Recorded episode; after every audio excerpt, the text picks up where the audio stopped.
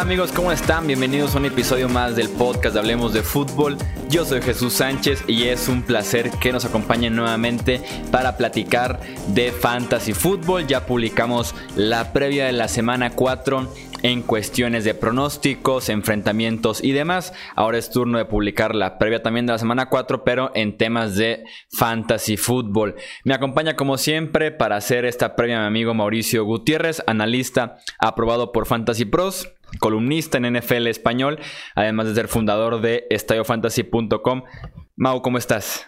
¿Qué onda, Chuy? Muy bien, muchas gracias. Contento, ya se nos va a ir la primera cuarta parte de la temporada, una vez que termine la semana 4 y de Fantasy, pues ni se diga, ¿verdad? Porque la, la, temporada regular normalmente dura menos, ¿no? Semana 13, por ahí ya estamos cerrando temporada regular, así que a disfrutarla porque se va rapidito. Sí, así es, tanto que la esperamos y tan rápido que se va la temporada de NFL, semana 4 vamos dándole al fantasy fútbol. Eh, inicio antes de que vayamos con estas predicciones, con esos comentarios de lo que nos espera el domingo, hablar de Melvin Gordon, el corredor de los Chargers que ya reportó este jueves a las instalaciones de Los Ángeles. Espera que esté eh, listo para jugar hasta la semana 5. ¿Cuáles son las implicaciones de eh, Melvin Gordon tanto en lo personal Gordon como en lo que afecta a Austin Eckler, Justin Jackson y al resto de la ofensiva de los Chargers. Mira, pues bueno, buenas noticias para aquellos que lo seleccionaron aún sabiendo que había un holdout ahí y a pesar de la incertidumbre de no saber cuándo regresaría. Eh, por ahí el peor escenario posible era semana 10, así que le, le quitamos seis semanas de incertidumbre a este tema. Obviamente afecta y afecta demasiado. Eh, el más afectado es Austin Eckler. Eh, su, hoy el coach Anthony Lynn declara que, pues por supuesto que Melvin Gordon es el running back titular y creo que no, no había por qué dudar de eso una vez que nos enteramos que Melvin Gordon regresaría. No está en duda el talento, pero me parece que este buen inicio de Austin Eckler le debe de dar para tener más toques de lo que venía promediando en el año anterior junto con Melvin Gordon. Para poner en contexto, Austin Eckler promedió ocho y medio toques por juego, ¿no? Estuvo en más o menos 60 yardas, punto cuatro touchdowns. Tuvo algunas semanas de más de 10 puntos fantasy, creo que fueron seis. Así que Austin Eckler ya no será el running back uno que hemos visto hasta ahora. Eh, su valor bajará a ser un running back 3 con semanas para poder ser running back 2. En ligas PPR tiene todavía un poco más de valor y será en algunas semanas eh, buena opción para hacer flex. Y en cuanto a Melvin Gordon, habrá que ver cómo regresa físicamente, si está en forma. Hay que recordar lo que sucedió con Zeke Elliott, que también estaba en holdout, llega previo a semana 1 y su utilización pues fue muy tranquila, lo limitaron los Cowboys por obvias razones y creo que esto podemos ver que suceda con Melvin Gordon en semana 5. Y a partir de semana 5 creo que Gordon tendrá la utilización normal que los Chargers le estaban dando. Eh, el año pasado promedió 18 toques por juego. Creo que podemos eh, esperar quizá entre 15 y 19 toques por juego. Yo no lo veo con 20 toques eh, en cada una de las semanas que restan de la temporada. Una por este surgimiento de, Austin Eckler y el, el, ritmo que trae. Y la otra porque quieras que no, también los Chargers deben de estar un poco resentidos con Melvin Gordon y querrán de alguna manera limitarlo para cuidar también ¿no? Que esté fresco en caso de que se perfilen a playoffs. Y de Justin Jackson, bueno, pues nos olvidamos. La verdad es que, que, tiene nulo valor, salvo que alguno de los dos principales se lesione.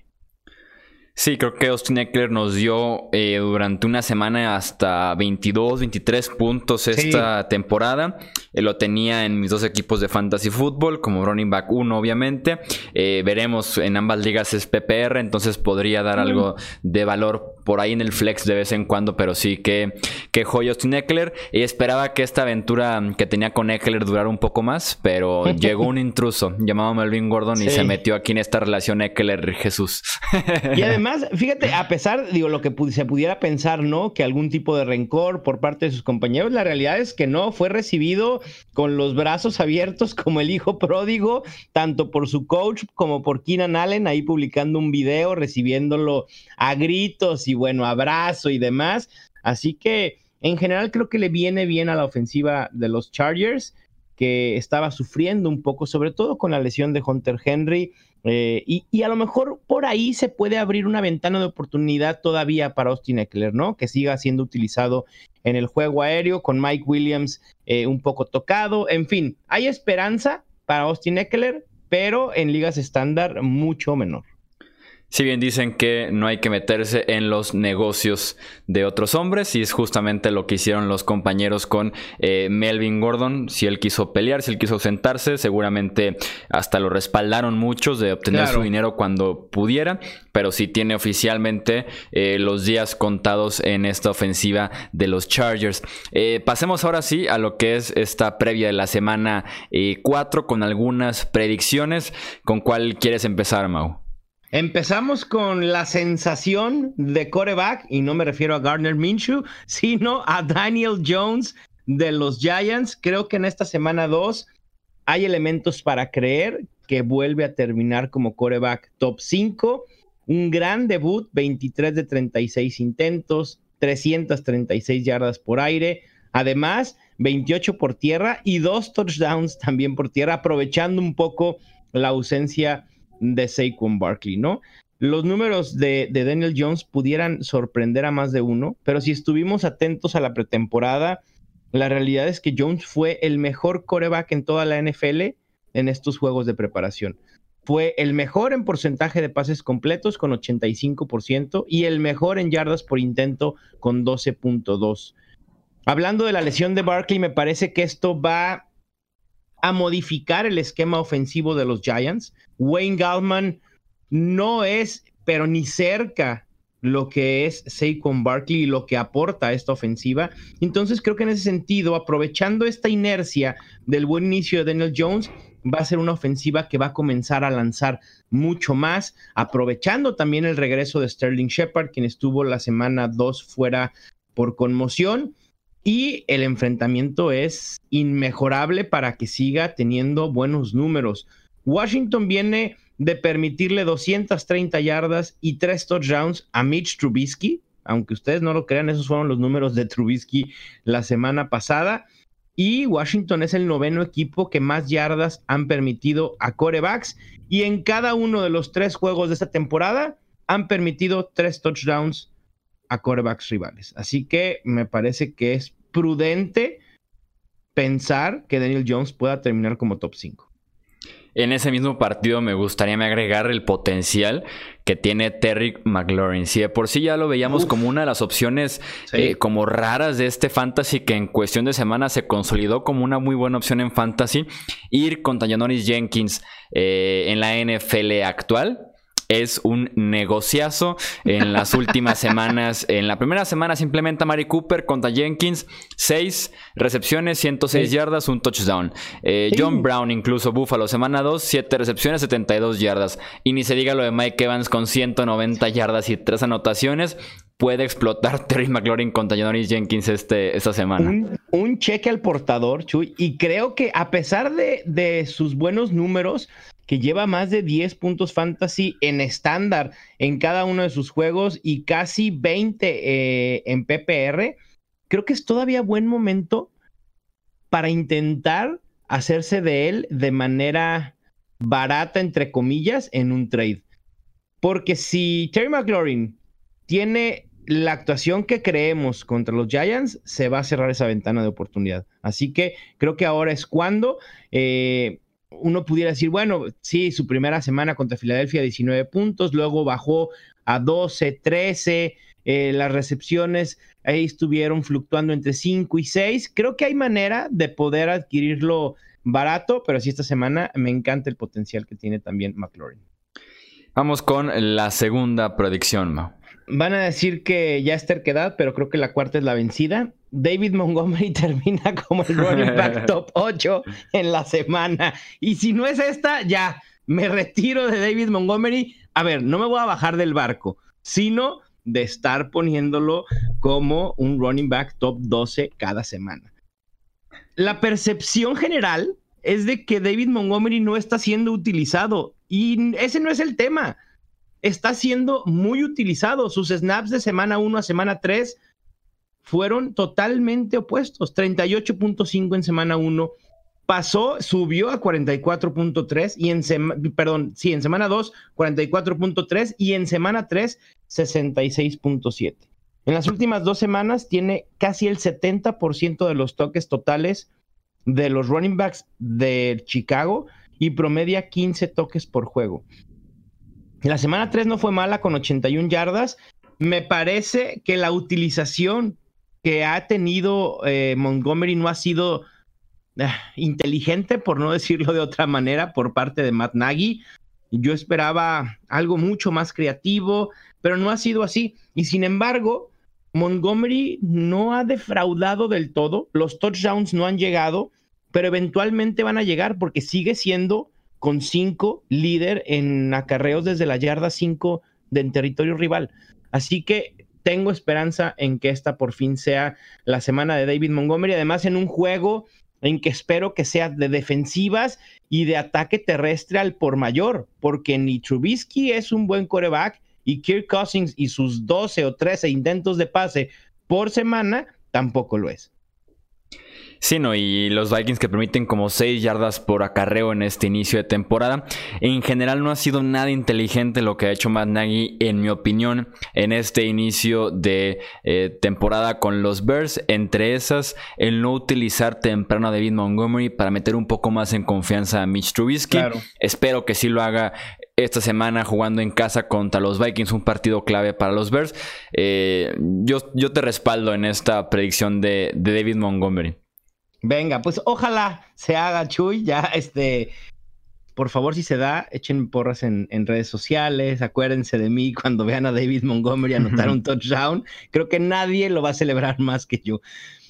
Y bueno, la siguiente predicción es que a pesar de que Kansas City y los Patriots cuentan con probablemente las dos mejores ofensivas en la actualidad en la NFL, creo que ninguno de los corredores de estos dos equipos terminan en el top 24.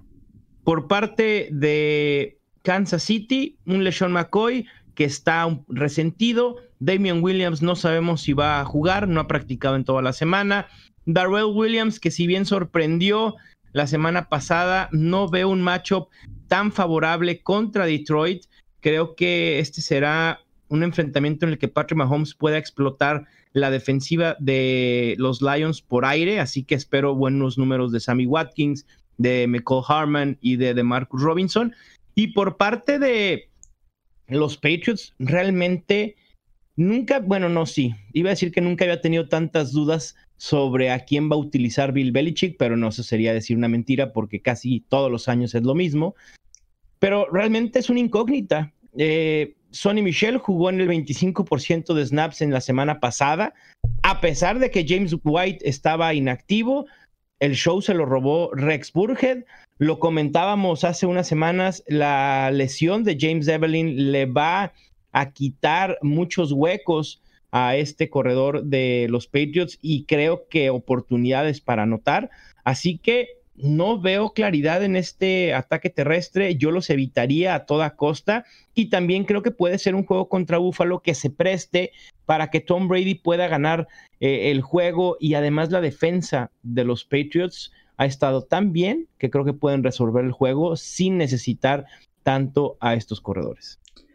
Si regresa al roster un fullback de los Patriots en esta semana, eso podría ayudar un poco a Sonny Michel, pero si yo no me acercaría todavía al corredor de los Pats, tal vez me inspira ligera eh, confianza Rex Burhead, pero sí, contra Buffalo sería algo, algo menor nada más, para no acercarse mucho a ese backfield en esta, en esta semana con Nueva Inglaterra. Eh, ¿Cuál es la siguiente predicción, Mau?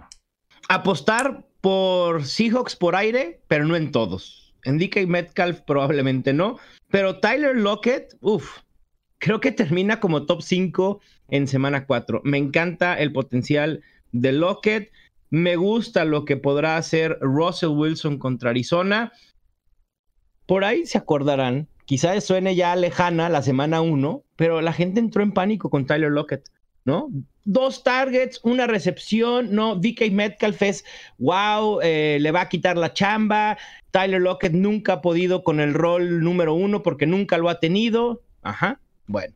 Dos juegos consecutivos con al menos 12 targets y al menos 10 recepciones. En semana 3 terminó con 21.40 puntos fantasy, la segunda semana más prolífica en su carrera, con 11 de 14 targets, 154 yardas y un touchdown. Es el líder indiscutible de este equipo en targets y además creo que le ha beneficiado seguir en el slot. Ha estado alineado ahí un 65.7%, una muy buena productividad, siendo el quinto receptor con más recepciones y el séptimo en yardas con 277. Y bueno, Arizona que su defensa secundaria creo que no le han avisado que ya empezó la temporada. Han promediado en contra 23.63 puntos fantasy por juego. Sí, no, y además a quien me gusta eh, bastante de ese ataque de los Seahawks, que también está involucrado de alguna eh, manera por la vía eh, aérea, es el buen Will Disley. Lo que ha permitido la defensiva de Arizona. No, no, no, no, bueno. O sea, ha sido terrible, Chuy. Sí, no, aquí tengo los números de las tres semanas anteriores de la defensiva de Arizona contra las cerradas. Semana 1, TJ Hawkinson, 6 recepciones, 131 yardas, un touchdown. Semana 2, Mark Andrews, 8 recepciones, 112 yardas, un touchdown. Semana 3, Greg Olsen, 6 recepciones, 75 yardas, 2 touchdowns. Los Titans contra Arizona son un cheque al portador. Exactamente, y Will Disley pinta bien. Eh, eh, en otras circunstancias, no, yo diría, no, claro que no, Will Disley no va a volver a repetir lo que hizo la semana pasada, no va a suceder, no esta, esta, o sea, sí puede. hay, gran probabilidad porque Arizona, de verdad, yo no sé si le dicen, ah, no importa, el Titan hace cuenta que, que, no juega, no participa en la ofensiva, entonces nadie cúbralo o pone al peor a cubrir al Titan. Han sido, pero destrozados. Y además, Will Disley ha tenido una gran química con Russell Wilson. Es su jugador favorito en zona roja y ha atrapado tres de los diez touchdowns que Russell Wilson ha lanzado esta temporada. Y si dirías, no, es que Will Disley, a ver, tuvo hace mucho tiempo, o hace creo que fue una, una temporada o hace dos temporadas también, uno o dos juegos así y luego desapareció por lesión o por lo que quieran, pero desapareció. Pero si algo nos dice de lo bien que se sienten los Seahawks con Will Disley, es que acaban de dejar ir a Nick Panett y lo acaban de tradear a los Steelers. Así que me parece que en un matchup tan favorable no hay cómo no colocar a Will Disley dentro del top 12 y de hecho mi predicción loca es que termina como el mejor tight end de toda la semana. Sí, lo justifica completamente esa defensiva de Arizona que si no, no, no, entre, que no tiene con quién cubrir las cerradas y como que tampoco le, echan muchas ganas a la planeación para cubrirlo de manera creativa, ¿no? Pero sí, pinta, bien. además, la posición de tight la verdad es que está muy mermada esta semana, fuera del top 4, ¿no? De Travis Kelsey, Evan Engram, Zach y Darren Waller. Eh, no hay opciones tan seguras. Mark Andrews con una lesión que lo puede limitar. Eh, Greg Olsen, pudiéramos confiar en él con Kyle Allen. Austin Hooper puede ser volátil. De Lenny Walker no entrenado por segundo día consecutivo. Eh, Eric Ebron y todas las dudas de la vida. OJ Howard, y bueno, no sabemos que OJ Howard vaya a aparecer, si el de las primeras dos semanas o el de la semana tres. TJ Hawkinson, mismo caso. y de ahí no hay, o sea, no hay más, punto, porque además no vamos a poder contar con George Kittle y los Titans lesionados. Así que está complicada la posición de Titan para variar, no es nada nuevo. Sí, no es nada, no es nada nuevo exactamente. Bass McDonald, que era también la opción de muchos, también ahí entre dudas si juega Bannett, recién adquirido o no. Sí, sin duda alguna es complicada la posición de la cerrada semana a, semana. ¿Tenemos más predicciones? Sí, ¿verdad? No, ya fueron ah, las cinco. Fueron todas. Ya. Fueron las cinco. Eh, si quieren, hay un sleeper de tight end siguiendo con los tight ends. Échenle un vistazo a Dawson Knox, el novato de Buffalo.